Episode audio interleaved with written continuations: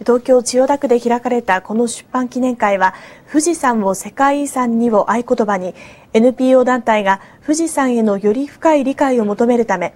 富士山の普遍的な価値を描いた書籍を出版したことを記念して開いたものです。記念会には NPO 団体の会長を務め執筆者の一人でもある中曽根康弘元首相らが出席しました。